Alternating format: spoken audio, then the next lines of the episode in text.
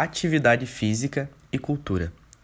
Tornar mais presente a atividade física extracurricular com esportes que aumentem a capacidade de equipe e respeito entre os colegas dos esportes coletivos, evitando assim a violência e a vida das drogas, e ainda motivando os jovens e ensinando a conviver em equipe e coleguismo.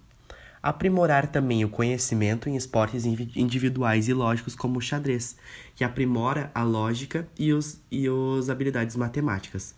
até mesmo oficinas, incluindo artes, danças e muitas outras atividades que colaboram com a diversidade cultural da comunidade e inserção do jovem na cultura, dando oportunidade para o autoconhecimento e realização pessoal do mesmo.